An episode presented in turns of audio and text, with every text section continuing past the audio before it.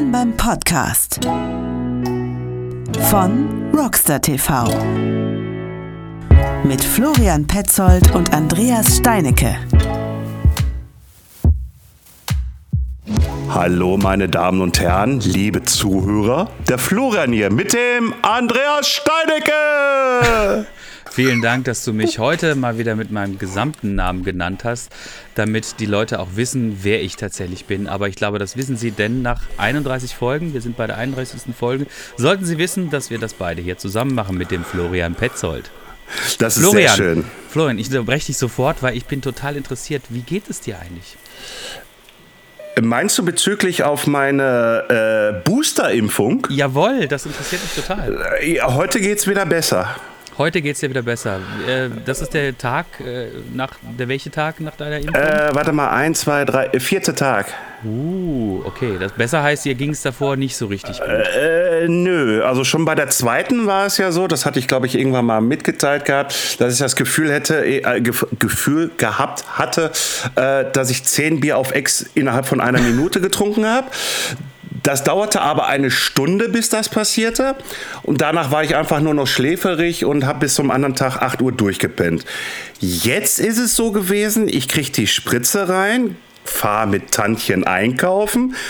20 Minuten später so ungefähr, genau der gleiche Effekt, als ob ich 10 Bier getrunken habe innerhalb von einer Minute.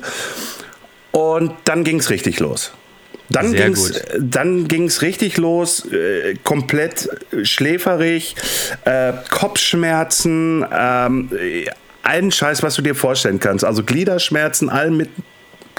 Aber weißt du was? Lieber dieses, anstatt irgendwo auf einer Intensivstation zu liegen, mit dem Bauch an einer ECMO-Maschine, wo sie mich nach acht Stunden wieder drehen müssen, weil das möchte ich den Herrschaften nicht antun mit meinem Gewicht.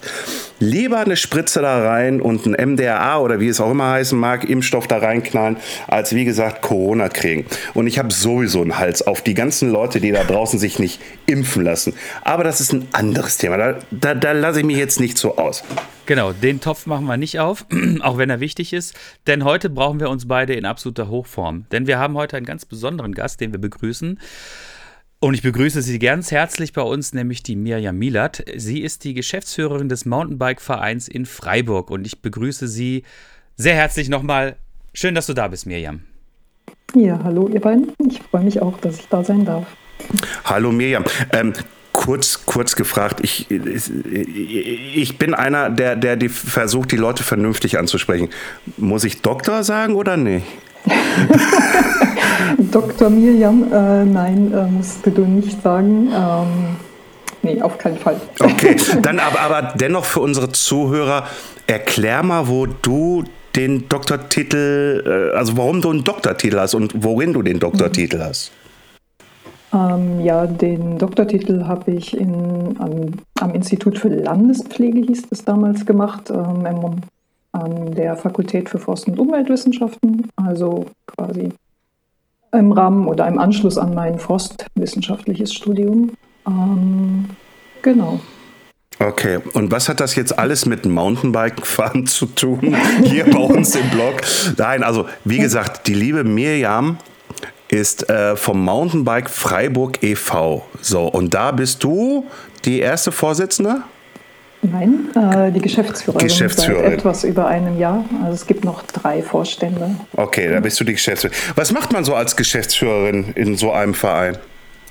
Alles. Ähm, also über Mitgliederverwaltung, ähm, ganz klassisch Anmeldung, Abmeldung und äh, Datenverwaltung, ähm, über Gespräche mit Forst, mit äh, anderen Interessensgruppen, ähm, zum Beispiel gestern mit jemandem aus einem Bürgerverein und die dann aber auch netterweise auf den Verein zugehen und ähm, uns kennenlernen wollen oder den Austausch suchen.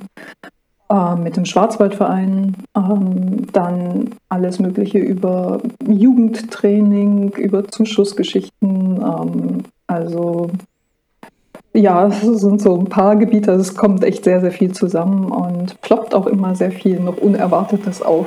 Genau.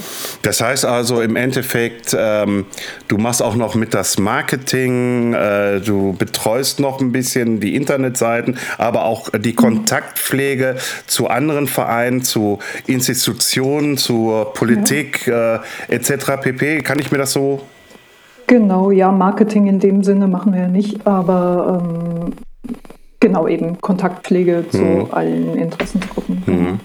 Ähm, du sagtest ja gerade, du bist jetzt seit einem Jahr so ungefähr mit dabei. Mhm. Roundabout. Ähm, was hast du davor getan? Hast du davor, bist du selber Mountainbikerin? Bist du selber oder sagst du einfach nur, nee, ich mache das, weil ich äh, meinen Job darin sehe und darin aufgehe? Oder, oder bist du auch wirklich Vollblut-Mountainbikerin? Also ich glaube, man könnte es nicht machen, wenn man nicht selbst Mountainbiker ist und da auch eine Leidenschaft für mitbringt. Also das ist bei mir definitiv so. Ähm, was habe ich davor gemacht? Ja, ähm, zuletzt war ich Chefredakteurin vom World of MTB Magazin davor und ja, habe eigentlich auch die Jahre davor als Redakteurin gearbeitet im Outdoor- und Mountainbike-Bereich und davor eben Forstwissenschaft studiert und in der Wissenschaft gearbeitet. Also so ein paar Stationen gab es auf dem Weg zur Geschäftsführung. Okay, sehr interessant auf jeden Fall. Also die Vita hört sich sehr interessant an. Ähm, jetzt mal eine politische Frage. Wir haben ja eine neue Regierung gekriegt. Wir haben einen neuen Verkehrsminister gekriegt. Stelle vor, irgendwie es besteht die Möglichkeit, dass die Miriam mit unserem neuen Verkehrsminister aufeinandertreffen. Was würdest du ihm in Bezug auf Mountainbike und Legalisierung von Strecken fragen, anbieten? Was würdest du tun? Ja, ist die Frage, ob er da direkt der richtige Ansprechpartner wäre. Aber was ich mir allgemein wünschen würde, ist eigentlich, dass man äh, nicht pauschal eine Nutzergruppe ähm, mit Verboten belegt, sondern dass man eher den umgekehrten Weg geht und im Hintergrund bellt nicht schlimm, nicht schlimm. Lass ihn bellen, lass ihn bellen. Oder, oder sie oder er. Sie, lass sie bellen, lass sie bellen. Ich hoffe, sie muss nicht raus, meine Hündin, für alle, die nicht Bescheid wissen. Ähm, genau, was ich mir wünschen würde, dass eben eine Nutzergruppe nicht kriminalisiert wird oder eben mit Verboten belegt wird, sondern dass man eher den umgekehrten Weg geht und vielleicht eher einzelne Verbote ausspricht, wo es Sinn macht und dann auch begründet, aber jetzt nicht pauschal sagt, irgendwie, wie jetzt in Baden-Württemberg, ähm, bestimmte Wege mit einer äh, zu geringen Breite gesperrt sind für Mountainbikes. Also dass man da vielleicht ähm, die Gesetzgebung entsprechend anpasst oder nochmal überdenkt ähm, hinsichtlich der momentanen Zahl an Mountainbikern. Also sind ja definitiv im Breitensport angekommen. Und da ist halt auch ein großer Bedarf da. Gleichzeitig glaube ich, dass man lenken muss. Also ich glaube nicht, dass es äh, auf jedem Weg möglich ist, beide Nutzungen oder verschiedene Nutzungen zu haben oder es vielleicht einfach an manchen Orten zu mehr Konflikten kommen kann und es dann auch Sinn machen kann, irgendwie Wege zu entzerren oder Nutzungen zu entzerren. Mhm. Gemein, gemeinhin kennt man ja Freiburg quasi als, ähm, und ich bin ja selber Freiburger, ähm, als inoffizielle Fahrradhauptstadt. Ähm, mhm. Und äh, ich glaube, ein weiteres Bild, was auch ganz gut passt, ist der des gallischen Dorfes im, im Römischen Reich. Das heißt, ähm, in Baden-Württemberg gilt, soweit ich immer noch informiert bin, immer noch die Zwei-Meter-Regelung. Ne? Ja, so, genau. Das ist ja das, was wir hier glücklicherweise in NRW nicht so wirklich kennen, aber wir haben natürlich auch ähnliche Probleme mit dem Forst mhm. und äh, mit den entsprechenden Kommunen. Jetzt ist natürlich eine spannende Frage. Ein Mountainbike-Verein in Freiburg, wie er sich jetzt quasi darstellt, ist ja nun eine recht große Institution. Und ähm, Wolltest du eben kurz gucken gehen, was, was genau. sie macht? Es könnte gleich laut werden, wenn ich nicht gucke. Geh mal kurz hin, geh mal kurz hin, kein Problem. Süß. Sehr gut, sehr gut, sehr gut. Ich kann das so gut nachvollziehen. Ich habe ja auch einen Hund, ne? Ja. Äh, und meine Hündin, ähm, äh, habe ich auch gerade im Vorgespräch schon gesagt, die weiß immer sofort, wenn ich irgendwie eine Stunde lang in den Monitor reinquatsche, dann muss ich still gut. sein. Der Hund hat seinen Kommen bekommen. Ah, ja, okay. genau. Ähm, genau, wo war ich stehen geblieben? So, also, ähm, jetzt die zwei Meter, achso, Entschuldigung, bitte. Genau, die zwei Meter Ring, genau. Ähm, jetzt bist du natürlich ähm, seit einem Jahr ähm, quasi Geschäftsführung des Vereins. Du bist aber schon länger im Verein quasi auch äh, mhm. drin. Ja. Wie hat sich das jetzt über die Jahre so gestaltet, dass ihr wirklich ähm, es so gut hinbekommen habt, dass ihr wirklich äh, auch schon quasi wie so ein, wie so ein, wie so ein Leuchtturm über allem steht äh, und sagt, okay, pass auf, äh, wir können halt da und da Trails anlegen und das klappt halt auch, ne? Wie, mhm. ja gut, ne? In, in, im Rahmen dessen, den man halt quasi von außen sieht. Ja. Äh, mehr, da, ich, ich, ich, wollte auch noch mal eben kurz was sagen. Liebe Zuhörer, was ihr jetzt gerade nicht seht, irgendwie Andreas hat natürlich jetzt schön ähm, den Verein, den Mountainbike Freiburg e.V. hochgelobt gehabt und äh, mir ja irgendwie fühlte sich äh, gelobpudelt oder wie man es immer nennt, irgendwie halt also so, ach ja, nee, irgendwie, ja, heb mich doch nicht so hoch. Nein, aber mir ja äh, es ist wirklich so, irgendwie halt, äh, wenn wir hier aus dem Ruhrgebiet nur das Wort Freiburg hören, dann wissen wir alle, geil, Alter, die können und dürfen alles da machen. Pass auf, das ist so die Außenwirkung, die wir äh, äh, wahrnehmen halt. Ne? Es heißt, es ist das Eldorado für uns, es ist, äh, ne, also du weißt ja, Eldorado, ne, irgendwie halt das Bernsteinzimmer, äh, wie auch immer irgendwie halt. Ne? Also äh, es ist wirklich so irgendwie halt, dass wir hier im Ruhrgebiet, wenn wir Freiburg hören, so, boah, Digga, da musst du, Andreas sagt es mir ja auch die ganze Zeit, äh, liebe Mirjam, dass, dass, dass er mich unbedingt da mitnehmen möchte, um mir das Ganze zu zeigen. Ja, ich glaube, meine Mimik war so ein bisschen äh, dem geschuldet, dass ich so ins Nachdenken gleichzeitig gekommen bin. Oder so dass herum. Es vielleicht nach außen so wirkt, aber natürlich auch nicht alles einfach ist oder auch ähm, sich Dinge verändern. Aber natürlich wissen wir auch, was wir erreicht haben und sind da sehr stolz drauf. Ähm, und das hat funktioniert bisher so gut, weil wir einfach ähm, oder auch die Gründungsmitglieder vom Verein eben von Anfang an wirklich einen intensiven Kontakt mit dem Forst und der Stadt gesucht haben und eigentlich alles immer zusammen abgestimmt haben. Also die erste Strecke war erstmal, also gab es schon vor Verein, Vereinsgründung, war dem Forst bekannt und ähm, eigentlich so die Legalisierung oder die offizielle Vereinsgründung, das ähm, ist dann eigentlich auch direkt mit in Absprache schon mit dem Forstamt erfolgt. Also dass man gesagt hat, hey, wir müssen hier was machen, da sind jetzt doch mehr Leute unterwegs. Äh, wie können wir damit am besten umgehen? Wer trägt die Versicherung und so Sachen? Und dann wurde der Verein gegründet, eben um diese Strecke zu erhalten und aber auch weitere Strecken eben zu entwickeln. Und dann kam ja der Canadian Trail, den die vier Jungs aus Kanada gebaut haben, äh, federführend mit Unterstützung von Trailbauern aus Freiburg und danach ging es eigentlich ja, ähm, recht kontinuierlich weiter mit Trails. Ähm, man muss aber dazu sagen, dass es jetzt ähm, gerade so in den letzten beiden Jahren einfach ein bisschen konfliktträchtiger geworden ist oder in der Wahrnehmung zumindest, weil einfach in der Corona-Zeit so viele Menschen im Wald waren dass einfach mehr Menschen aufeinander getroffen sind und dementsprechend vielleicht auch mehr Konfliktsituationen entstanden sind. Das Thema Mountainbiken hat nochmal eine ganz andere Bedeutung bekommen.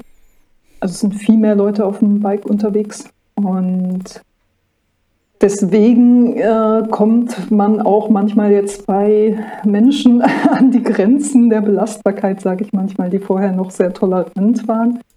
Also es gab einfach irgendwie ein paar Themen, die dann auch dem geduldigsten Förster in Anführungszeichen nicht mehr so gepasst haben. Also der illegale Trailbau hat in der Corona-Zeit einfach wieder zugenommen, weil ähm, die Leute haben mehr Zeit, es fahren wahrscheinlich auch mehr Leute auf den vielleicht vorher nicht so viel befahrenen illegalen Trails und es rückt einfach mehr in den Vordergrund. Also da ist auch schon so ein bisschen Dynamik drin und Veränderung und wo man auch schauen muss, wie weit kann man gehen, wann überreizt man vielleicht irgendwie was und glaube, wir müssen echt schauen, dass wir unseren, unseren Leuchtturmzustand halten können und hoffen einfach, dass das so weitergeht. Also Kommunikation ist insgesamt nach wie vor sehr gut mit dem Forstamt, mit der Stadt. Und ja, jetzt müssen wir aber mal schauen, wie es weitergeht mit neuen Trails. Ich würde mal behaupten, und ich glaube, ich lehne mich da nicht zu weit aus dem Fenster, dass deine ursprüngliche äh, Profession als äh, Diplom-Forstwirtin sicherlich ähm, zuträglich ist äh, bei den Gesprächen mit dem Forst. Nun kannst du ja wirklich quasi, du hast das ja studiert und auch du bist diplomiert und auch noch die, die Promotion gemacht. Ähm, ich hole es mal ein bisschen weiter aus bringt dir die, kannst du dieses Wissen, was du dort erlangt hast, aktiv in die Vereinsarbeit mit einbringen? Ähm, ja, teilweise auf jeden Fall. Also ist auf jeden Fall kein Nachteil. Ich glaube, was, was gut ist einfach, dass man so in der Lage ist, dadurch verschiedene Perspektiven einzunehmen und sich auch in andere einzudenken, eben in die, in die Forstseite, in deren Interessen. Ähm, ja. Ja. genau.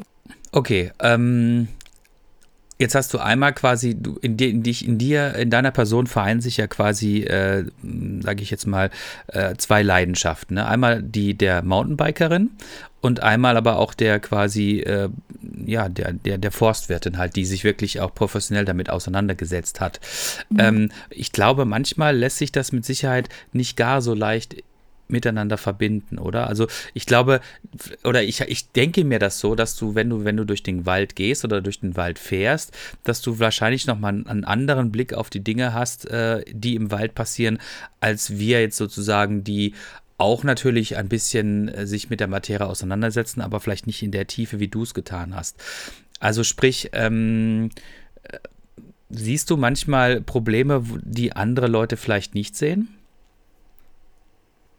Hm, äh, gute Frage. Ähm, ja, vielleicht. Also ich meine jetzt gerade zum Beispiel hatten wir das Thema Night Ride, ähm, mhm. da habe ich mhm. was drüber geschrieben. Also es ist einfach vielleicht was, was nicht jedem so bewusst ist. Also ich versuche immer so ein bisschen das Hintergrundwissen zu nutzen, um eben da auch ein bisschen zu sensibilisieren ähm, und einfach Informationen weiterzugeben, ähm, warum zum Beispiel jetzt Nitrite nicht so gut ist. Ähm, ansonsten, ja, ich glaube, also was ich oft feststelle, dass einige Leute so eine Mentalität haben, dass der Wald ist halt da und öffentlich und da kann ich halt machen, was ich will und sehen eigentlich nicht so wirklich, was dahinter steht oder dass da halt ein Waldbesitzer ist, äh, der da auch verschiedene Ziele verfolgt oder eben Naturschutzziele im Vordergrund stehen. Und ja, das fände ich eigentlich schön, wenn da so ein bisschen mehr Bewusstsein bei manchen Leuten ist, wo es noch nicht ist. Also ich will das auch nicht alle über einen Kamm scheren. Es gibt ja auch genügend Leute, die da sehr sensibel sind. Aber das ist halt, äh, dass man auch nicht einfach machen kann, was man möchte. Also jetzt, äh, ich bin auch äh, nicht dafür, irgendwo einfach illegalen Trail zu bauen. Ähm, genau. Mhm. Äh, meine Frage nochmal explizit zu dem Thema Night Ride. Ja, mhm. ähm, wo steckt da die Gefahr, wenn man das so nennen darf, kann? Oder wo ist aus deiner Sichtweise es nicht gut, dass man dieses tut? Sagen es mal, fragen wir es mal lieber so mhm. herum.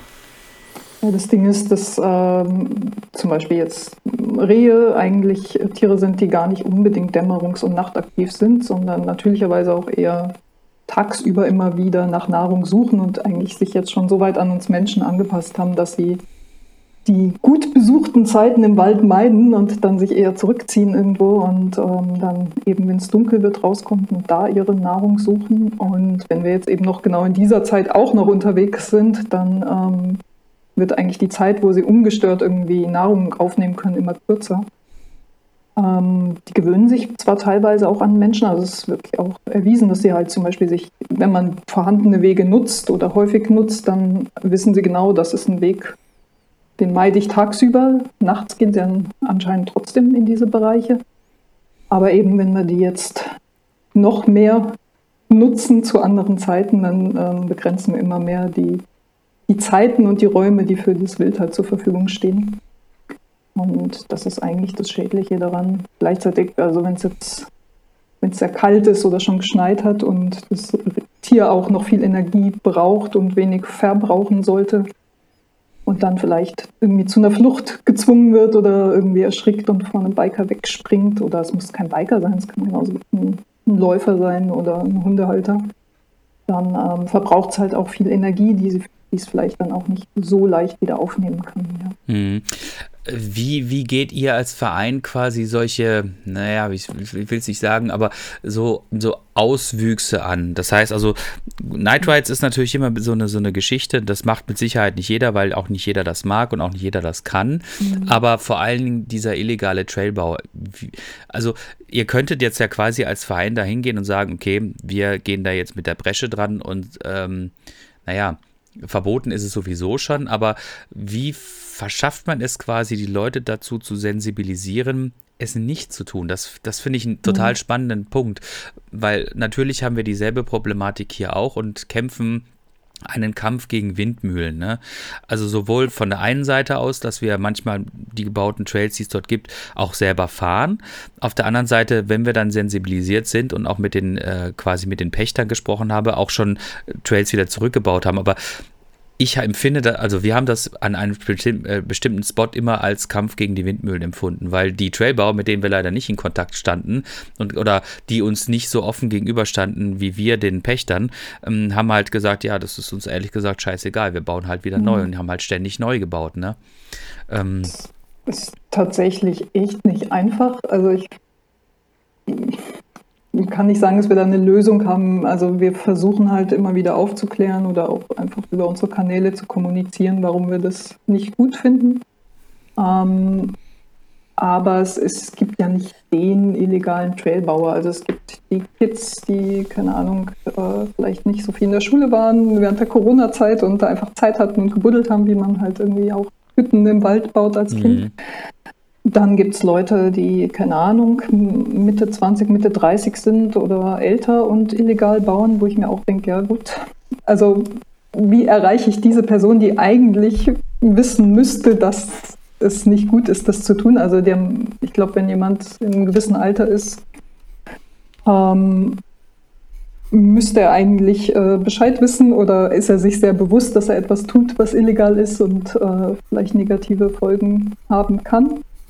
Ähm, da glaube ich fast, dass man die Person nicht erreichen kann oder nicht abholen kann. Also ich glaube, mhm. bei den Jüngeren ist es einfacher, dass man sagt, hey, wir bieten euch die Möglichkeit, bei uns mitzubauen. Mhm. Ähm, wobei das eben auch begrenzt ist. Das ist auch ein sehr großes Thema, was mich einfach ja immer wieder beschäftigt. Was muss eigentlich unser Naherholungsraum jetzt um die Stadt bieten? Mhm. Also können wir in einem öffentlich zugänglichen Wald wirklich alles bereithalten, was gewünscht wird von Mountainbikern. Also es sind dann teilweise ja eben ähm, sehr große Sprünge oder sehr steile Abfahrten, die illegal angelegt werden. Und ist das was, was wir wirklich bieten müssen? Ich glaube nein. Also ich glaube, es muss immer noch einen Unterschied geben eben zwischen Bikepark und einfach den öffentlich zugänglichen Trails, die von jedermann befahren werden können. Ähm, dann ist aber halt die Frage, holt man diese illegalen Trailbauer ab, die genau das wollen, also diese extreme Strecken suchen, die, denen kann ich das ja auch nicht anbieten, dass sie bei uns im Verein jetzt genau diese extremen Strecken bauen können oder diese Features, die sie eigentlich haben wollen. Mhm. Ähm, es ist und bleibt schwierig. also ich glaube, ja, man muss irgendwie so einen Mittelweg finden aus Kommunikation, die Leute einbinden. Mhm. Ähm, teilweise haben wir einen Kontakt oder wissen schon so, wer die üblichen Verdächtigen sind. Da spricht man auch mal konkret Leute an. Ähm, aber wir treten auch nicht irgendwie als, als Polizei im Wald auf, die jetzt irgendwie da Verwarnungen ausspricht oder also wir, wir wollen lieber aufklären und gehen jetzt auch nicht hin und denunzieren jemanden und ich glaube, das ist auch so beim Forst bekannt. Also sie lassen uns auch die Möglichkeit oder sie wollen jetzt auch keine Namen von uns präsentiert kriegen, wer da gerade illegal baut. Sie wollen, dass es eine Lösung gibt für das Problem mhm. und dass wir gemeinsam eine Lösung finden. Das finde ich auch gut. Ja. Ja, das finde ich auch, das finde ich auch ein super Ansatz. Ich glaube auch, das äh, funktioniert tatsächlich nur durch Aufklärung. Und ähm, ansonsten alles andere ähm, wird einfach nicht funktionieren. Das muss in den Köpfen der Leute selber ankommen. Aber ähm, für unsere Zuhörer, wir, ähm, der Florian und ich und wir drei, wie wir ja zusammen sind, sind ja sehr gut im Thema, auch was der Verein quasi macht. Aber unsere Zuhörer mhm. wissen ja gar nicht genau, was eigentlich der Verein überhaupt macht. Ähm, mhm. Also die Frage, was macht der Verein und äh, vor allen Dingen wahrscheinlich auch interessant zu hören für die Zuhörer, ähm, welche Strecken äh, betreut der Verein? Hm. Ähm, also wir haben eben mittlerweile haben wir eigentlich neun Strecken, die wir betreuen aktiv, wobei jetzt sind noch drei in Ortsgruppen dazugekommen und drei von diesen, also wir haben einige Strecken in Kooperation mit dem Naturpark Südschwarzwald. Das sind eher so naturbelassene Single Trails. Ähm, aber die Strecken, die wir so direkt vom Verein haben oder auch selbst gebaut haben, die sind halt ähm, ja nicht unbedingt so, so, naturbelassen, teilweise schon, aber wir haben halt auch irgendwie kleine Sprünge drin, Anlie Anliegerkurven, ähm, ja, ähm, es wäre tatsächlich am besten, ihr kommt mal vorbei und schaut es euch an. Genau, aber es ist, ähm, ja, die Strecken sind so ähm, eigentlich alle im direkten Umkreis von Freiburg gut erreichbar, eben jetzt mit Ausnahme von diesen Ortsgruppen. Also man kann eigentlich von der Stadt aus starten und verschiedene Trails anfahren. Man muss bei allen selbst hochtreten, also es gibt jetzt irgendwie keine äh, Shuttle-Möglichkeiten, mit Ausnahme vom Schauinsland, wenn man jetzt irgendwie auf den Schauinsland fährt und dann über den Schauinsland eben die längste Abfahrt macht über den sogenannten Badish Moon Rising Trail und dann weiter auf den Canadian Trail geht. Ähm, genau. Und ja. ähm, ich glaube, eine nächste interessante Frage für unsere Zuhörer, das sind Vereinsstrecken. Muss mhm. ich dafür Vereinsmitglied sein, um auf den Strecken fahren zu dürfen oder darf quasi jeder diese Strecken befahren?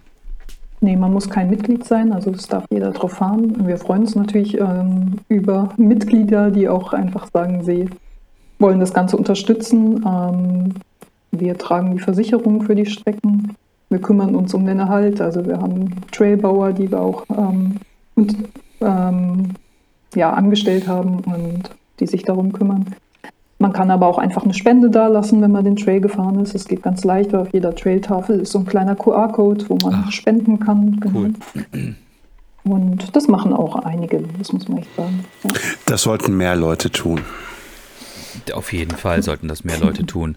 Ähm, ich finde das auch ein, das ist echt ein Smart. Ich, als du gesagt hast, Spende, habe ich mir gedacht so, ach, da ist bestimmt irgendwie so eine kleine, so eine, so, so eine Blechdose, genau, wo dann jeder irgendwie seine Cent reinschmeißen kann. Aber das wird ja überhaupt keinen Sinn machen. Aber das ist smart, das finde ich gut, ja. Also, was ich auch dazu sagen muss, ähm, jedes Mal, wenn ich dort bin, ähm, die Beschilderung ist wirklich äh, ausgesprochen gut. Ähm, und sehr, ähm, sehr informativ. Wir sprechen natürlich hier über ein Gebiet, was wesentlich größer ist als das, was wir hier zum Beispiel im Ruhrgebiet oder bei uns hier auf den Halden auch als äh, offizielle Strecken haben. Auch die sind alle schön beschildert, aber die Trails sind natürlich entsprechend mhm. vergleichsweise sehr, sehr kurz. Ne? Und äh, in Freiburg sprechen wir natürlich hier von einem Trail-Netzwerk, das wie viel Kilometer um, um äh, hat? okay. okay, lass mich kurz rechnen. ähm, nächste Frage. okay, also sehr viele Kilometer. Ich, ich ehrlich gesagt, war, Entschuldigung, weil das war jetzt keine Fangfrage. Ich, ähm, ich wusste es selber nicht. Ich weiß, dass es viele sein müssen, ne, weil du vorhin schon gesagt hast, wenn man über den äh, Badisch Moonrising noch äh, fährt, dann muss man aus Freiburg erstmal quasi äh, entweder man lässt sich da hochfahren oder man pedaliert selber erstmal 1000 Höhenmeter überwinden, um dann auf den entsprechenden ähm, Hausberg von Freiburg zu kommen, mhm. den Schauensland. Und dort kann ich dann quasi direkt einen Trail fahren, der dann auch wieder in Freiburg mündet. Also das sind zig Kilometer. Also mhm sehr Jetzt habe ich den Fehler gemacht und gesagt, ihr müsst alle vorbeikommen. Also wir sind eigentlich mittlerweile an so einem Punkt, wo wir schon sagen, wir wollen eigentlich gar keine Werbung mehr machen. und wir beide kommen doch so. genau. Und, und, und, schleppen alle aus dem Ruhrpott mit. Ja. Nein, das, das, das machen wir nicht. Aber ähm, Genau, aber das ist vielleicht ein guter Punkt. Also, Entschuldigung, wie ich das sage, weil wir so einfach uns auch wünschen, dass es einfach mehr Regionen gibt, die sowas auf die Beine stellen können. Also ich hatte einfach, ich hatte eigentlich das Gefühl, dass das jetzt so in der Corona-Zeit ein guter Zeitpunkt war, ähm, um sowas zu initiieren, weil halt viele auch äh, gemerkt haben, dass es einfach einen Bedarf gibt. Also auch so von, von Gemeindeseite, von Stadtseite, Forst. Und vielleicht ganz froh waren, wenn man auf sie zukam und irgendwie über Lenkungsmöglichkeiten gesprochen hat. Oh, Aber mir, mir, fällt, mir fällt gibt ein, alles. Also es muss nicht immer so einfach funktionieren. Ich glaube, mir fällt da eine genau. super Idee ein. Wir sind ja hier auch, ähm, ähm, also Florian und ich, wir sind auch in der DIMP und ähm, mhm. wir haben jetzt, äh, dieses Jahr haben wir die IG Ruhrgebiet gegründet als quasi mhm. eigene kleine ähm, Division der DIMP hier im Ruhrgebiet. Ähm, und äh, wir kämpfen natürlich mit mehreren Kommunen hier. Ähm, ich glaube, wir müssen mal zu einer, zu einer kleinen, aber feinen Projektreise nach Freiburg auf, äh, äh, aufbrechen, um äh, eine, eine äh, eine uns erzählen lassen, wie ihr das quasi gemacht habt. Und der, dabei fahren wir natürlich selbstverständlich Fahrrad selbstverständlich. Sehr gut. Ja, das finde ich. Äh, no, no, noch, noch mal mit diesem äh, Aufruf, äh, dass keiner zu euch kommen soll. Natürlich kommen wir zu euch. Äh, äh, nein, aber ähm, ganz ehrlich, ich habe das ja auch äh, Anfang des Jahres nach dem Lockdown oder so dazwischen, wo man dann halt auch wirklich fahren durfte. Hier bei uns im Ruhrgebiet auch mitgekriegt gehabt. Zum Beispiel der Freeride Club Herten e.V. Ähm, der hat nachher nur noch äh, aufgerufen, irgendwie, Leute, wir brauchen Personal, Hilfe, Hilfe, Hilfe, weil so viele Leute zu diesen Strecken gekommen sind. Mhm. Ja, ähm, selbst ich als äh, damalig noch Interimsprecher äh, äh der, der IG Ruhrgebiet bin da hingefahren und äh, habe darauf geachtet, dass die Herrschaften Mannschaften Abstand halten. Und es war brechend voll. Und es war wirklich mhm. brechend voll. Die Leute sind über 100 Kilometer gefahren, damit sie ja, ja, hm. ja, pass, pass, auf. Ja, bei uns ist es halt, weißt du, Bochum, Bo Bochum ist 10 Kilometer um die Ecke hier bei mir. Weißt du, Essen, Essen ist so 25 äh, Kilometer, 30 Kilometer. Das sind kleine, kleine Wege, die wir hier im Ruhrgebiet haben.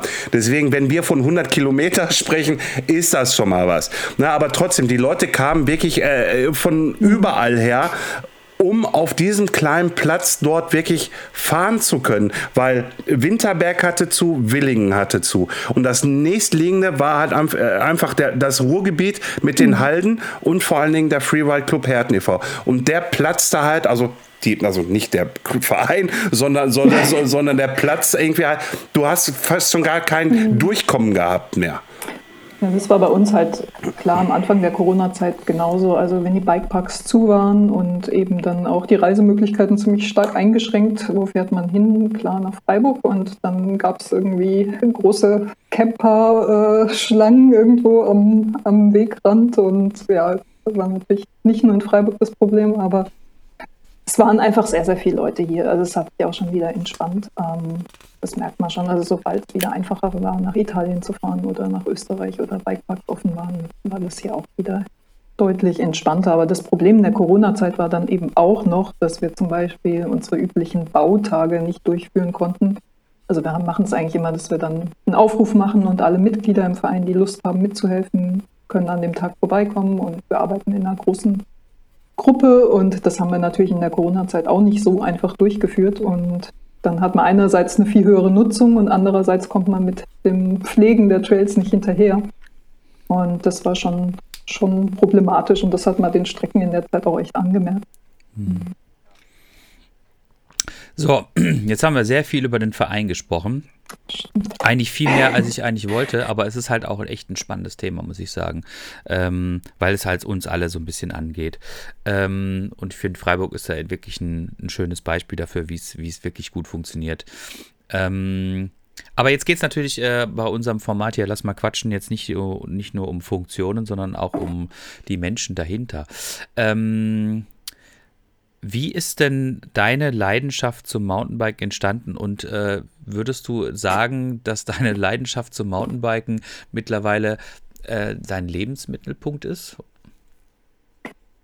Ähm, wie sie entstanden ist, ähm, ich musste spontan lachen, weil ich irgendwie, ich war in, mit einem Freund in, in, Finale im Urlaub, mhm. daran erinnere ich mich noch, und ähm, hatte kein Mountainbike dabei, weil ich in der Zeit noch nicht wirklich Mountainbikerin war und äh, auch nur so ganz sporadisch mal gefahren bin auf Forstwegen. Und er war halt die ganze Zeit Mountainbiken und ich war wandern. Und ich weiß nur, dass ich in der Zeit irgendwie dachte, ja, ich muss das unbedingt auch mal machen und dann nach Hause kam und wirklich angefangen habe, richtig Mountainbiken zu gehen oder das zu intensivieren. Das war, glaube ich, so für mich so das, was im Kopf ausschlaggebend war.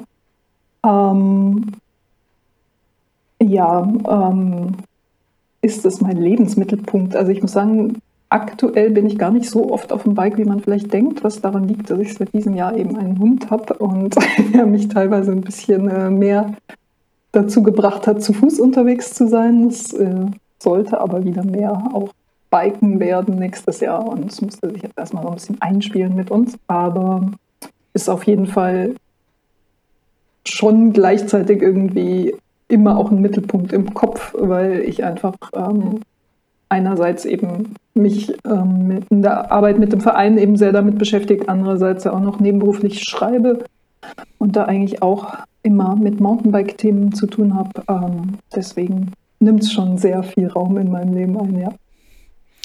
Ja, sehr gut, sehr gut. Also ähm, ich kann das ja auch immer nur aus meiner eigenen Warte auch so ein bisschen äh, äh, ja, nachvollziehen. Ähm, ich beschäftige mich ja auch sehr viel mit dem Thema Fahrradfahren, auch von Berufswegen aus, aber komme manchmal tatsächlich auch nicht so viel aufs Fahrrad, wie ich gerne wollte. Und jetzt habe ich ja noch mit dem Flo, jetzt habe ich auch noch einen Podcast, wo ich ganz viele Leute, inter spannende, interessante Leute interviewen darf. Und ähm, also ich, also ich finde, dieses, dieses, dieses Fahrradfahren ist viel mehr als nur Fahrradfahren. Das ist äh, das Ganze mhm. darum herum, dieses, dieses Lebensgefühl und auch dieses, wie man mit Dingen umgeht. Das hat sich bei mir in den, seitdem ich das wirklich äh, sehr intensiv betreibe und das jetzt auch schon 10, 12 Jahre her, hat sich das wirklich eingebrannt und ich glaube, daran wird sich auch in den Rest, für den Rest meines Lebens nichts mehr ändern. Aber ich kann das vollkommen gut nachvollziehen mit dem Hund. Ich habe ja auch einen Hund.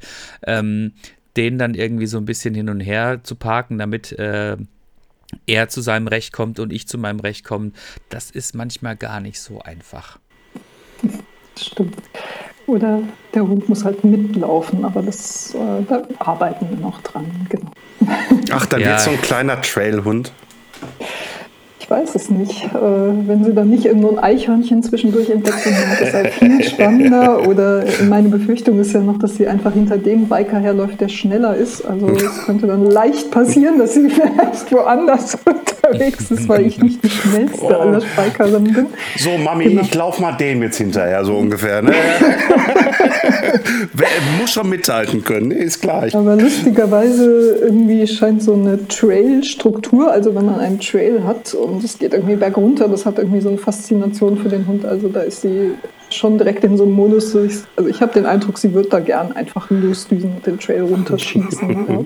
ja, aber das sind doch schon mal gute Voraussetzungen. Ja.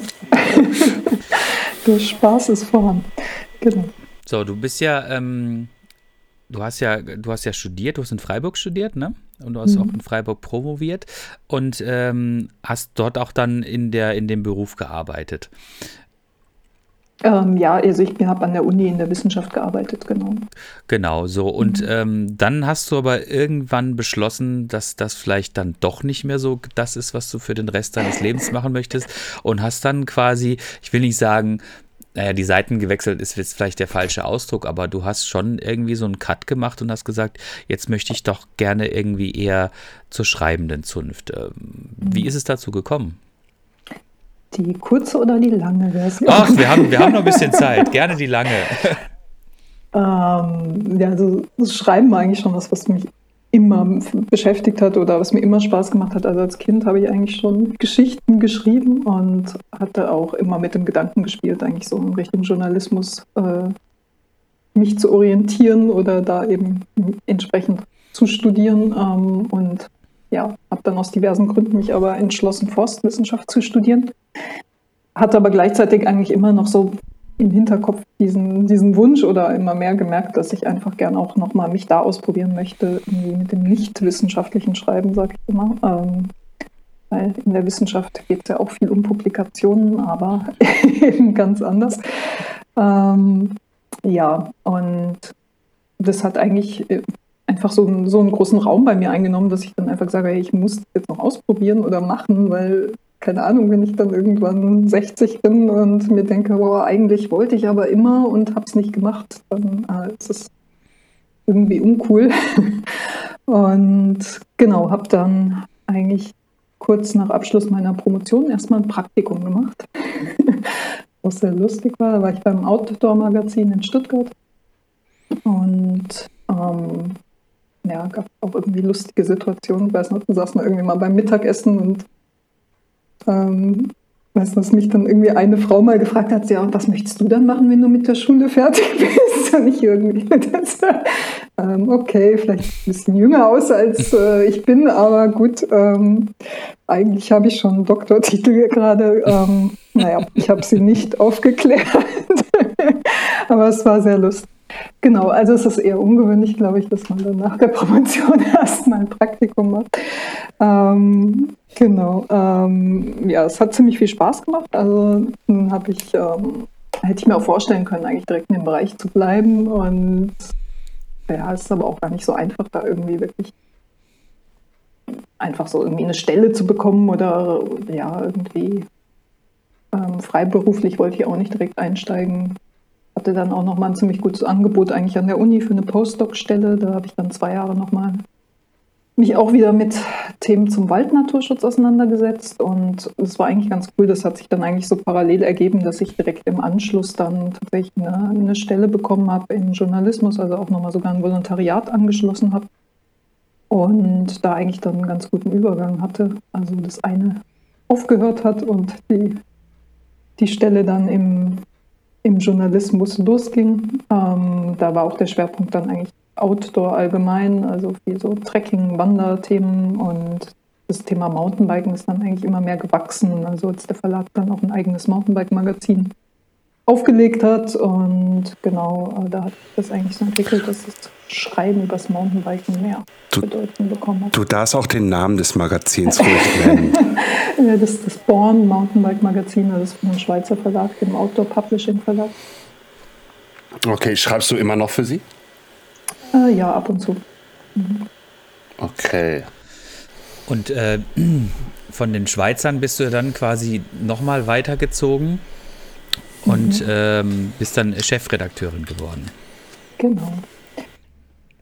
Du darfst auch da gerne das Magazin da darfst nennen. auch gerne da das Magazin nennen und, und, und, und das was du da ich ja eben schon genannt, genau, das ist das World of MTB Magazin. Ähm, ich sitze im Bayerischen Wald und ähm, ja, das war eigentlich ähm, nochmal eine, eine schöne Entwicklung obendrauf für mich. Also einfach wirklich hauptverantwortlich zu sein für, die, für das Machen eines Hefts. Und es hat auch echt viel Spaß gemacht, auch wenn es teilweise sehr stressig sein kann, wenn man da irgendwie äh, die kurz aufeinander folgenden Deadlines für Hefte hat. Aber ähm, ja, wenn man dann am Schluss irgendwie so ein, so ein Heft in der Hand hält und zufrieden damit ist und es schön findet und dieses Produkt in der Hand hält, das ist schon, macht echt Spaß. Also ich mhm. finde, ich finde, die World of Mountainbike hatte immer irgendwie so, eine, so, ein, so ein gewisses Alleindarstellungsmerkmal. Es hat angefangen als relativ klassisches Printmagazin mit Hochglanzcover und hier und da und hat sich dann über die Jahre, finde ich, zu einem zu einem Magazin entwickelt, was äh, so ein ganz eigenes Flair irgendwie hatte. Ne? Erstmal sind sie dann mhm. umgestiegen auf, ähm, auf Umweltpapier. Ähm, und dann ähm, haben sie nochmal ähm, den ähm, auch mit Sicherheit ähm, die, wahrscheinlich auch dir geschuldet, ähm, diesen Bereich des, äh, der Frauen im Mountainbikesport nochmal ein mhm. bisschen. Dann mag ich mich gar nicht mit fremden Federn schmücken. Dann das war schon korrigiere mich gerne. Zeit. genau, ich glaube, es ging äh, vor allem eben auf die Anna Weiß zurück und zusammen mit der Anki Lu haben, haben die das Kurvenreich gegründet. Hm. Genau. Und das fand ich schon in so einem, naja, pff, man muss es ja leider so sagen, doch eine eher, eher männlich geprägte Sportart, die jetzt im Zuge der letzten Jahre natürlich auch oder schon seit vielen Jahren auch mit vielen Mountainbikerinnen durchsetzt wird. Aber ähm, es hat immer so ein bisschen, finde ich, äh, jetzt es gibt immer so, das ist immer so das, was ich so ein bisschen erlebe ähm, oder früher erlebt habe. Es gab halt immer so die coolen Dudes, ne, die halt irgendwie äh, irgendwelche coolen Sachen gemacht haben, sich damit auch irgendwie so geschmückt haben, sage ich jetzt mal. Dann gab es diejenigen, die das irgendwie ganz toll fanden.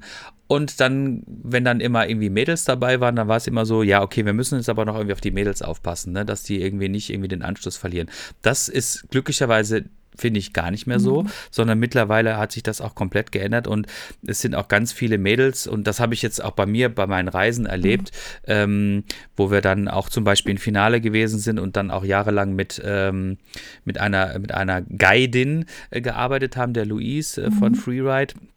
Ähm, und äh, die halt uns alle so, die hat uns wirklich so verblasen, ja. Also das war erschütternd. Also nicht erschütternd im Sinn davon, dass sie eine Frau ist und das gemacht hat, sondern einfach wie, also wie unfassbar gut mhm. sie gefahren ist, ne? Mhm. Und ähm, das finde ich eine Entwicklung, die ist, äh, die ist super. Und ich finde, das hat, mhm. äh, glaube ich, ähm, aus, aus der journalistischen, aus so einer journalistischen Perspektive, glaube ich, das, äh, das Magazin mit unterstützt. Ja, ganz sicher. Mhm.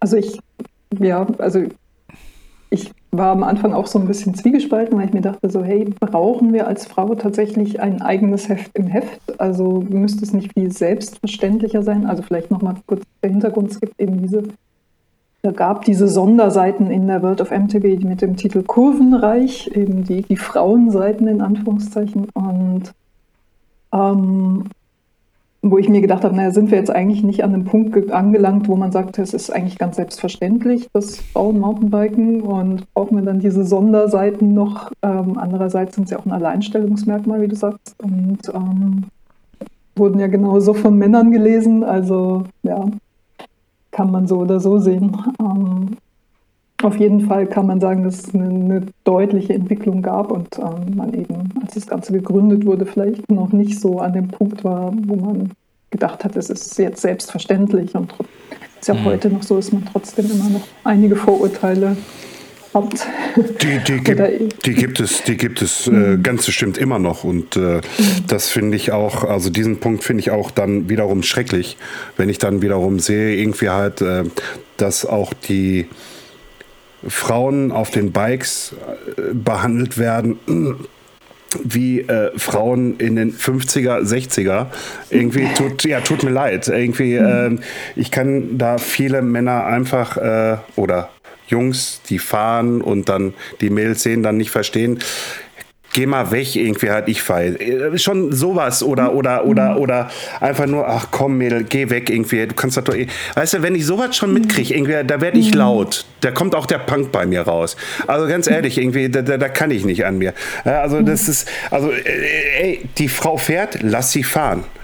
Die Frau möchte das, die will diesen Sport ausüben, lass sie doch. Wenn sie sich auf die Fresse legt, ist genau dasselbe, als wenn wir Jungs auf die Fresse legen. Wir rennen alle Mann hin, egal wer, wie, was, rennen hin und helfen. Ganz einfach. So, so sehe ich das. Also, also ich, ich, ich verstehe diese, die, ja, da fehlen mir die Worte irgendwie, ganz ehrlich, da fehlen mir einfach die Worte irgendwie halt. Ja, irgendwie äh, diese, dieses, also dass, dass wir uns 20, fast 22 noch auf diese Gleichberechtigungsschiene da noch irgendwie, dass man das noch so ansprechen muss. Das ist so. Mhm äh, für mich. Ja gut, da gäbe es jetzt viele, viele Bereiche, wo man sich fragen kann, ja. sind wir nicht an einem Punkt in der Gesellschaft, wo wir darüber nicht mehr diskutieren ja. müssten, aber ja. leider wird ja, das ist genauso wie das die Realität eine andere. Mir, Mirjam, das ist ja genauso wie das Anfangsthema, was ich ja hatte mit dem Andreas hier, äh, Impfen. Äh, äh, hm. was, was, soll ich aber, jetzt aber, aber wir sind, wir sind ja schon generell, finde ich, schon auf einem guten Weg. Ne? Ja. Und ähm, es ist, es ist gar, gar nicht mehr so schlimm, wie es früher gewesen ist. Aber es liegt immer noch viel Arbeit vor uns, das steht außer Frage. Ähm, da, kurz wir sind noch, aber kurz noch, noch kurz noch. Ja? Danke, dass du die Schärfe jetzt rausgenommen hast. ich kann auch mal noch sagen, dass wir im Mountainbike-Verein haben wir ungefähr 20 Prozent Frauen unter den Mitgliedern und äh, Tendenz auch zunehmend. Aber genau, ich glaube, das ist tatsächlich, auch wenn es nicht so viel klingt, schon eine recht große Zahl. Ja. Mhm. Mhm. Jetzt warst du da Chefredakteurin bei der World of mhm. Mountainbike und ähm, hast dann aber doch nochmal beschlossen, das war schön, aber wie ist es dazu gekommen? Hat der Verein dich quasi äh, direkt angesprochen, hat gesagt, Mirjam, wir würden gerne eine Position schaffen und da bist du genau der Richtige? Oder hast du, du musstest du in so einem, weiß ich nicht, äh, Bewerbungskorsett äh, ähm, äh, oder wie auch immer, äh, da dich irgendwie. Prozess? Pro, Entschuldigung, Prozess, nicht Korsett. Prozess musst du dich da irgendwie einfinden. Bewerbungskorsett, auch sehr interessant. Kommt, kommt drauf an, wie einengend du da Sehr schön gekontert. Aber ja. Ähm, ja, es gab verschiedene Gründe dafür. Also zum einen habe ich immer so noch äh, im Hinterkopf gehabt, dass ich eigentlich gern wieder so diese unterschiedlichen Bereiche, beruflichen Fähigkeiten wieder gern mehr verbinden möchte. Also eben auch dieses Naturschutzfachliche, der Forsthintergrund, was eben so ein bisschen ins äh, nach hinten gerutscht war oder gar nicht so oft irgendwie eine Bedeutung hatte in der Redaktionszeit, ähm, dass ich das wieder mehr nutzen kann und das irgendwie zusammenzubringen und ähm, gleichzeitig eben die Themen Outdoor-Sport, Mountainbiken, Kommunikation, Schreiben und ähm, dann gab es in der Zeit auch, ähm, ja, es war einfach so eine, so eine Umbruchszeit für mich und irgendwie hat, war diese Stelle tatsächlich ausgeschrieben und ich musste in den ganz normalen Bewerbungsprozess. Und ähm, ja, das ähm, hat eigentlich sofort auch im Bewerbungsgespräch, was war eigentlich ganz spannend, hat, hat sich immer passender für mich angefühlt. Also man geht da ja auch manchmal so rein und denkt, ja, ja auch mal hören, was, was, was so geboten wird oder was die Erwartungen von der anderen Seite sind. Und in dem Gespräch war mir eigentlich klar, hey, das ist, das ist eine super Stelle, das passt für mich gefühlt sehr gut und das kann man total gut aufbauen und weiterentwickeln und bietet extrem viel spannende unterschiedliche Bereiche. Und die andere Seite hat es dann wohl auch so wahrgenommen, dass das ganz gut passt. und äh, so kam es dann, dass ich die Stelle bekommen habe und ähm, ja, auch wieder nach Freiburg zurück bin, wo ich ja, sechs Jahre nicht war. Also ich war echt sehr lange in Freiburg, wenn man es überlegt, vom Studium, dann die Zeit in der Wissenschaft und dann von da nach München und eher in, in, in bayerischen Raum unterwegs und dann ging es doch wieder zurück nach Freiburg. Genau. Und das ist so ein bisschen angewiesen wie nach Hause kommen, weil man, weil einem alles so vertraut war und man ja schon wirklich sich gut auskannte. Ja. Sehr schön, sehr schön, sehr schön. So, ähm, jetzt möchte ich aber auch gerne mal wissen, ähm, was fährst du denn am liebsten? Also was, was, äh, welche Trails, muss es gar nicht unbedingt so die Freiburger Trails sein, sondern eher so, was ist so dein, so dein, dein, dein Lieblings, dein, dein, deine Lieblingstrails im, im Mountainbike oder, oder was fährst du gerne? Äh, ja, Florian, äh, bitte. Äh, vor, vor die Frage, vor die Frage. Klar, Mountainbike. Fährst du denn auch Gravelbike? ähm, tatsächlich bisher nicht. Okay, okay. Der Trend hat mich noch nicht äh, mitgenommen. Ähm, ja, lass dich dann mal vom Andreas irgendwie berieseln, irgendwie. Hör dir, ja, noch mal, genau. hör, hör, dir vielleicht dann nochmal unsere alten Podcasts an. Der Andreas liebt so Gravelbiken. Ja, das, ja tut er wirklich, das tut er wirklich. Ja, ja tatsächlich fahre ich am liebsten ähm, ja, eher so naturbelassenere Strecken. Also wenn ich so jetzt an die letzten Jahre denke, eigentlich die Bike-Tage, die schönsten Bike-Aktionen waren eigentlich in meinem alpinen Gelände. Ähm, das war natürlich von München oder ich habe dann südlich von München gewohnt, äh, recht einfach irgendwie auch mal ein Wochenende in die Berge zu fahren oder nach Südtirol zu fahren. Wobei, ja, kommen wir gleich zum nächsten Thema, ob man jedes Wochenende irgendwie ein paar hundert Kilometer fahren sollte, um Mountainbiken zu gehen. Aber es war schon einfach eine tolle Zeit, einfach ähm, hier irgendwo gecampt und dann ähm, auch gern mal das Bike irgendwo auf den Gipfel getragen und dann äh, geschaut, ob wir wieder runterfahren können. ähm, also das mag ich eigentlich total, wenn man so ein, ganzes Erlebnis äh, hat. Also einfach irgendwie einen, ausgefüllten Tag mit einer tollen Tour, mit einem tollen Trail, mit irgendwie ein bisschen technischem Anspruch oder ein bisschen runter, dass man sich runterbasteln muss und schauen kann, was man fahren kann. Und selbst wenn man nicht irgendwie alles fährt, einfach einen tollen Tag hatte, weil man irgendwie mit dem Bike draußen in den Bergen unterwegs war. Mhm. Ja. Ähm, ich finde das auch immer total spannend, solche Tage. Ähm, erlebe aber auch immer wieder so die, dass man, man hat so einen gewissen eigenen Anspruch. Man möchte jetzt quasi, wenn man sich jetzt auf einem Trail befindet, möchte man natürlich am liebsten alles immer fahren. Ähm, und ähm, es gibt aber oftmals irgendwo auch Punkte, wo dann irgendwann der Kopf sagt so, nee, das geht jetzt gerade nicht. Ne? Äh, wie gehst du mit deiner eigenen, mit deiner eigenen Anspruchslage um und äh, wie begegnest du dir? Ist, ist das dann für dich quasi, ist das enttäuschend, wenn du dann eine Passage, die jetzt für dich technisch anspruchsvoll ist, nicht meistern kannst, weil du einfach nicht vom Kopf her frei bist? Oder sagst du, okay, es ist halt wie es ist und ich nehme das hin? Hm. Nee, eher, eher letzteres. Also ich glaube, am Anfang habe ich mir da viel mehr Gedanken gemacht. Also ich habe gefühlt recht lang gebraucht, um manche Sachen zu fahren. Also auch als ich angefangen habe mit Mountainbiken, bin ich echt irgendwie manchmal viermal die Woche auf dem gleichen Trail, um irgendwie mir Stellen anzuschauen, die ich mir einfach nicht getraut habe. Und wo man jetzt, wenn man lange fährt, denkt, boah, wie hat man als Anfänger so lange an dieser Stelle rumgestanden? Ähm, und irgendwann platzt halt dieser Knoten und man fährt einfach und hat Spaß und äh, denkt nie wieder drüber nach. Und da fand ich das, glaube ich, oder so als Anfänger schwieriger, irgendwie damit umzugehen, wenn man dann sieht, oh, alle anderen fahren das und ich traue mich einfach nicht. Aber mittlerweile, also wenn man einige Jahre, etliche Jahre fährt, denkt man sich, oder ich mir zumindest, ähm, dass das eigentlich auch so ein Teil von, vom Mountainbike-Flow für mich ist, dass man sich selbst einschätzen kann. Und wenn man das Gefühl hat, das fahre ich heute, dann fährt man es und dann ist es super, auch wenn es vielleicht so ähm, an der Komfortzone kratzt oder darüber hinausgeht. Und wenn es nicht passt, dann fährt man es halt nicht. Und sich da selbst einschätzen zu können, auch zu wissen, hey, ich höre auf mein Bauchgefühl. Ich finde, das mhm. macht es auch aus, dass man in, ähm, ja, so in einen Flow kommt und wenn man es nicht fährt, mein Gott, also es gibt halt auch einfach mal schlechte Tage und ich finde, mit, mit Angst irgendwas fahren macht halt überhaupt keinen Sinn für mich. Also so mit, mit so einer blockierenden Angst, wenn man halt wirklich so weiß, hey, das ist jetzt was, wo ich sehr aufgeregt bin, aber es passt heute, probiere ich es und mache es mhm. dann, dann ist es gut. Aber wenn man schon merkt, so, oh, das blockiert mich gerade und es kann eigentlich nur schief gehen, dann lasse ich auch lieber die Finger davon. Mhm. Bitte? Ja, ja, ich, ich, ich kenne das auch. Ich kenne das auch. Also ähm, zum Beispiel die, die Freeride-Strecke auf der Herten äh, hier äh, vom FRC. Ich brauchte, ich brauchte Tage, Wochen, äh, bis ich die Sprünge da mitgemacht habe. Und wie du schon richtig sagtest, irgendwie halt, wenn du ein scheiß Gefühl hast, dann machst du das nicht.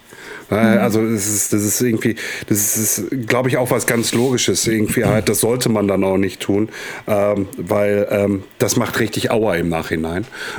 äh, und ich glaube, jeder von uns dreien kann davon ein Lied singen.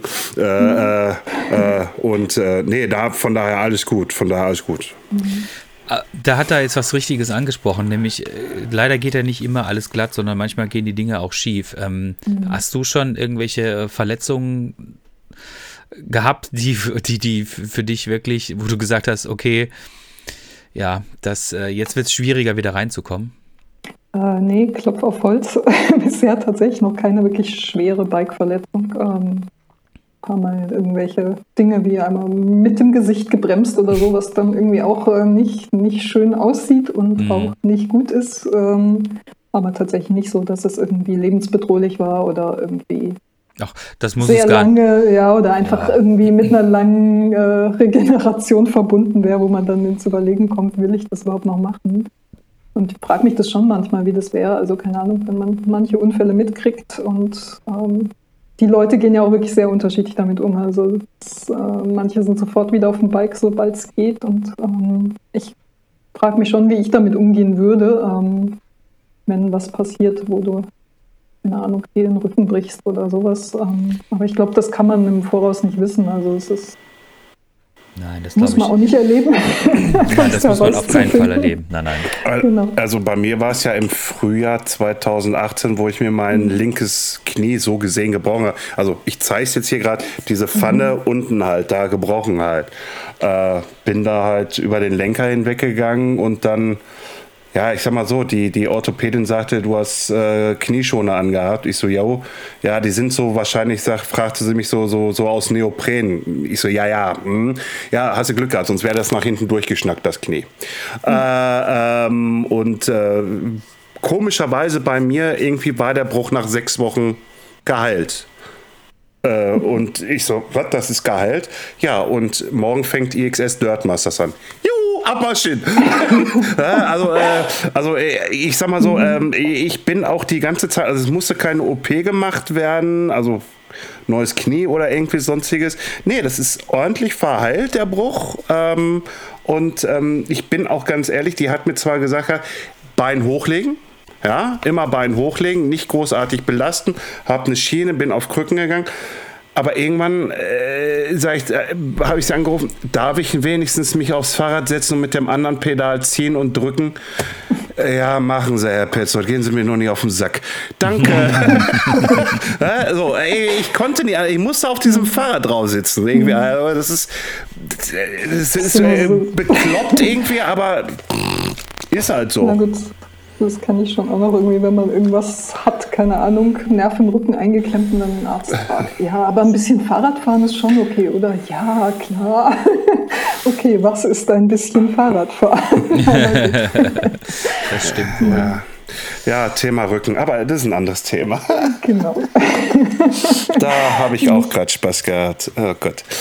So, wir wollen aber ja, nicht nein, hier nein, Florians nein, Krankengeschichte nein. irgendwie thematisieren. Ja, warte, ich gehe mal eben kurz zu meinem Arzt, hol die Akte und stelle sie hier online. Bitte schön. Ja, das machen wir, das machen wir dann im nächsten Podcast. Ja, danke. okay. Hm?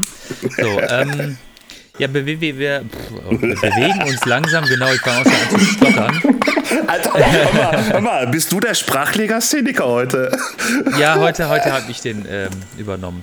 Nein, ich wollte eigentlich nur sagen, dass wir uns jetzt auf die 59 Minuten zubewegen. Das heißt, wir sagen ja immer, wir machen ungefähr so eine Stunde. Ähm, deshalb würde ich jetzt quasi langsam so ein bisschen einläuten. Ich habe aber tatsächlich noch eine letzte Frage. Ähm, wir haben jetzt ja quasi den, wir haben jetzt ähm, uns ähm, deine Geschichte angehört und wie du quasi jetzt auch beim Mountainbike, Mountainbike-Verein in Freiburg gelandet bist. Heute ist echt schwierig. Heute ist echt schwierig. Aber Wie war das da nochmal wir mit dem Korsett? ja, genau, da müssen wir jetzt einfach durch. Ähm, wie siehst du denn jetzt äh, quasi die Zukunft des Vereins? Also, ähm, ich glaube, auf was ich hinaus möchte, ist folgendes. Ähm, der Verein ist ja an sich schon sehr groß. Und irgendwann, glaube ich, äh, ist auch irgendwo so eine Größe erreicht, die auch für dich persönlich als Geschäftsführung, glaube ich, irgendwann auch schwer zu handeln sein wird. Wird's oder, oder sagt ihr einfach, okay, nee, wir wachsen halt bis zum, also wenn wir 10.000 Mitglieder haben, dann haben wir halt 10.000 Mitglieder, ne?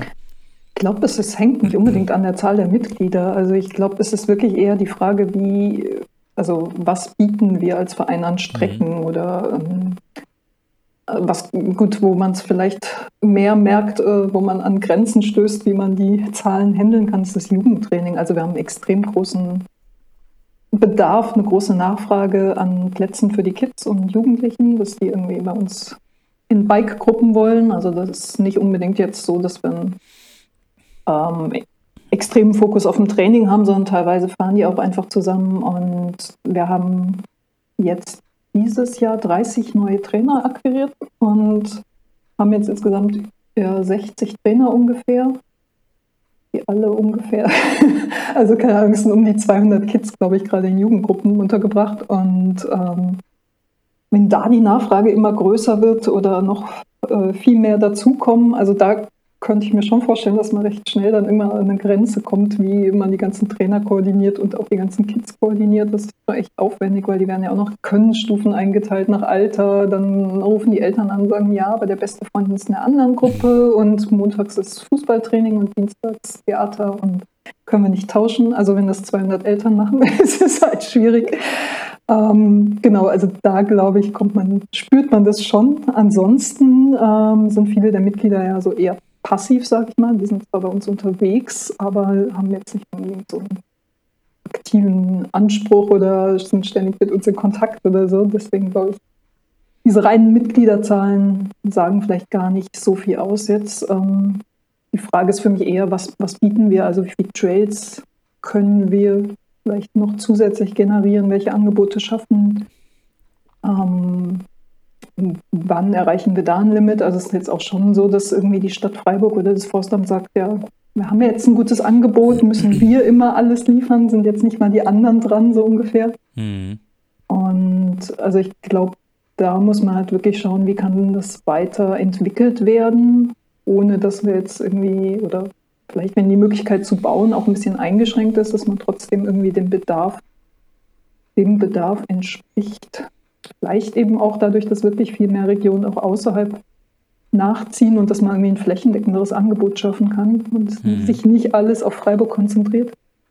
Wäre natürlich wünschenswert, aber ja, Sehr spannend, sehr spannend. Und es bleibt natürlich spannend. Florian, hast du äh, jetzt äh, Richtung Ende unseres Podcasts noch eine spannende Frage? Spannende, Fra äh, spa spannende Frage, äh, eher weniger, sondern eher für mich das Verständnis, ähm, dass das äh, als Verein halt einfach mehr Angebote geschaffen werden müssen, um halt den sogenannten illegalen Trailbau ähm, niedriger zu halten, sagen wir es mal lieber so, weil ganz wirst du ihn nicht wegkriegen.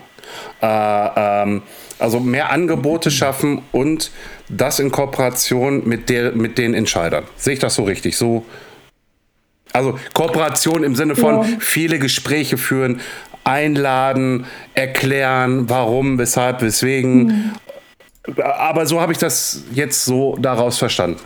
Ist das richtig so? Genau. Also, Also verkürzt, verkürzt gesagt. Angebot- Ja, kann man schon so sagen. Okay.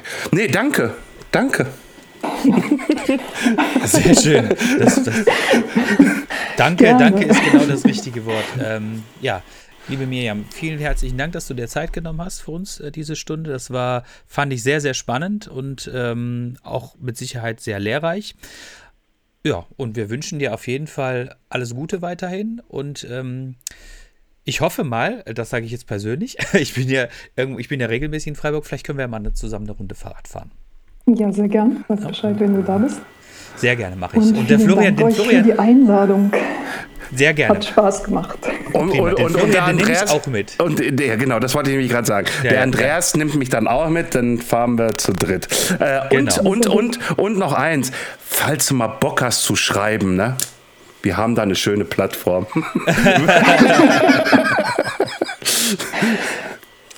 So, jetzt haben wir wieder die nächste Einladung ausgesprochen. Prima. Sehr gut.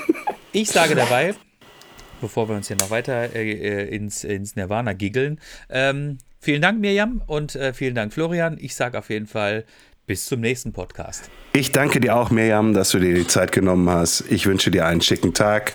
Danke. Danke gleichfalls. Tschüss. Ciao.